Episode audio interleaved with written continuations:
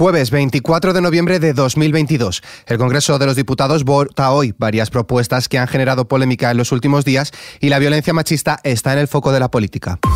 ISFM Noticias con Álvaro Serrano. Todas las miradas han estado puestas en el Congreso de los Diputados. Por un lado, los presupuestos para 2023 tienen previsto salir adelante después de que el gobierno de Sánchez se haya garantizado ya los apoyos necesarios, una mayoría simple que le bastaría para continuar la tramitación en el Senado. En este sentido, el presidente del gobierno, Pedro Sánchez, ha reivindicado este jueves la política útil frente al griterío, dice, de los que no ofrecen nada más salvo insultar. Escuchamos a la vicepresidenta segunda del gobierno, Yolanda Díaz, al respecto. Estamos demostrando que somos el gobierno de coalición progresista más estable de los que ha habido hasta este momento en nuestro país y también del conjunto de las comunidades autónomas. Me siento muy orgullosa, le doy las gracias a todos los grupos políticos que lo van a hacer posible. Son eh, los presupuestos que van a cambiar la vida de la gente en momentos de crisis, son presupuestos eh, sociales, expansivos y por tanto una enorme satisfacción, sobre todo porque en tiempos de crisis necesitamos dar confianza a la ciudadanía. No olvidemos que estamos en guerra y en crisis y por tanto estos presupuestos sí van a dar la calma necesaria para que podamos seguir desplegando políticas públicas que mejoren la vida de la gente. Por su parte, la secretaria general del Partido Popular, Cuca Gamarra, ha advertido a los diputados del PSOE de que si permiten que se consume con la aprobación de los presupuestos la gran mentira de Sánchez, tendrán que rendir cuentas ante los ciudadanos en las próximas elecciones. Por otro lado, el Congreso ha dado salida también a los impuestos temporales a la banca y a las grandes fortunas, ese impuesto de solidaridad llamado a suplir el de patrimonio en aquellas comunidades que lo han bonificado al 100%. Mientras que el Partido Popular quería que se votara por llamamiento uno a uno de los diputados para que los representantes socialistas se retrataran, sobre todo de cara a sus territorios de procedencia, Más País y Compromís buscan exactamente el mismo objetivo, pero en su caso por entender que los españoles tienen derecho a saber para qué trabaja cada diputado. También se ha debatido la toma en consideración de la reforma del delito de sedición. En este sentido, el Consejo General del Poder Judicial se ha fracturado en dos al acordar que no pedirá al Congreso informar sobre la propuesta del PSOE y Unidas Podemos para reformar el delito de sedición y convertirlo en desórdenes públicos agravados en una votación que se ha decidido por un solo voto. Escuchamos en este sentido a la portavoz del Partido Popular en el Congreso, Cuca Gamarra, quien asegura que esta reforma ha sido clave para cerrar los presupuestos generales. Hoy se materializa lo que es una gran mentira a los españoles por parte de Pedro Sánchez y del Partido Socialista cuando durante toda una campaña electoral lo que se le decía a los españoles era pues eh, tipificaremos el referéndum ilegal, endureceremos el delito de sedición y pondremos a Puigdemont ante la justicia española para que sea juzgada. Y hoy lo que trae el propio Partido Socialista a esta Cámara, porque es quien firma esa proposición, es todo lo contrario. Es eh, al final la impunidad para todos aquellos que rompieron el orden constitucional, ni más ni menos, que van a acabar no teniendo ni tan siquiera antecedentes penales. ¿no?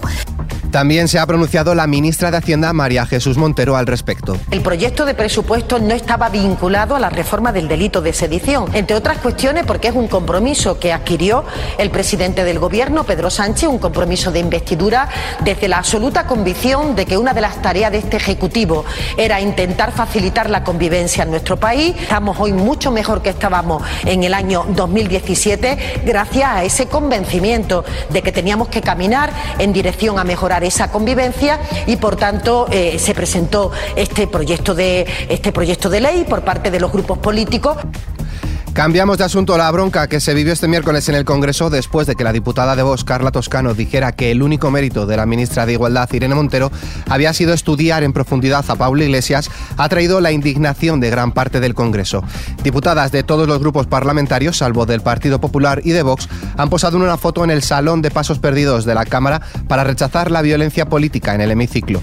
Estas son las declaraciones de Irene Montero. Ayer se pasaron unos límites que han propiciado muchas muestras de apoyo y personalmente estoy agradecida, pero también quiero lanzar un mensaje claro. Si ayer se pudo pasar el límite es porque esta diputada de la extrema derecha creyó que podía saltarse ese límite con impunidad, porque en los últimos días estábamos viviendo eh, muchas expresiones que estaban rozando ese límite. Las mismas declaraciones que hizo la señora Carla Toscano ayer las ha hecho muchas veces Ayuso y otros dirigentes del Partido Popular. Insisto en que la violencia política es una estrategia para impedir los avances democráticos. No atacan solo a quien está en primera línea en un momento dado.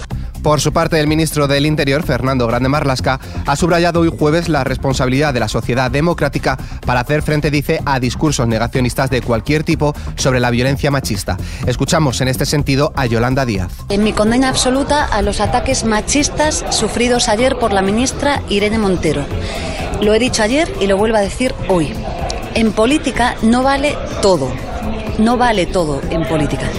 Y en tercer lugar, las mujeres tenemos derecho a hacer política sin ser insultadas. Basta ya. En esta misma línea, todavía uno de cada diez jóvenes vive la masculinidad en línea con las ideas más machistas que justifican el uso de la violencia o la prostitución, según el estudio La Caja de la Masculinidad, Construcción, Actitudes e Impacto en la Juventud Española. Ideas como ser un hombre de verdad, no llorar en público, no ser afeminado o que el hombre tiene la última palabra dentro del matrimonio continúan arraigada en parte del sector juvenil. El 35,7% de los encuestados considera que la violencia de género es un invento ideológico. Pasamos al ámbito internacional, en Bruselas, los ministros de Energía de la Unión Europea debaten la propuesta de la Comisión Europea para limitar el precio del gas. Por su parte, la vicepresidenta primera y ministra de Asuntos Económicos, Nadia Calviño, considera que la propuesta de la Comisión Europea para fijar un tope de 275 euros el megavatio hora es, dice, un primer paso que no está a la altura de lo que se necesita en este momento para poder garantizar una estabilidad y una bajada de los precios energéticos en Europa. En Reino Unido, la mitad de los escoceses votaría al gobernante Nacionalista escocés en las próximas elecciones si una victoria de este partido pudiera llevar a una eventual independencia de la región, según un nuevo sondeo difundido este jueves, un día después de que el Tribunal Supremo prohibiera un segundo referéndum y de que la ministra principal escocesa surgiese convertir las próximas elecciones generales británicas en un plebiscito independentista. En esta misma línea, la ministra de Hacienda y vicesecretaria general del PSOE, María Jesús Montero, ha apuntado a los independentistas que la justicia marca los límites y garantiza la integridad territorial. Montero ha asegurado que, salvando los diferentes marcos constitucionales y la dificultad de establecer similitudes, es muy complicado que cualquier constitución ampare un proyecto de segregación de un país. Y terminamos con un homenaje en nuestra hoja cultural.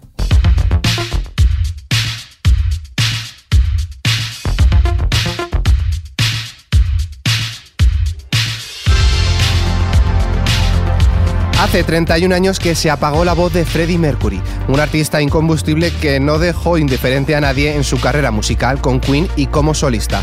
Se fue apenas unas horas después de anunciar oficialmente que padecía la enfermedad viral del siglo XX.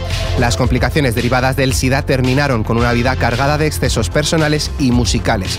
Estos últimos todavía copan las listas de las canciones más radiadas del mundo año tras año. Desde Kiss le estamos haciendo nuestro pequeño homenaje y es por ello que os invitamos a rellenar el formulario que podréis encontrar en nuestra web y conseguir premios exclusivos.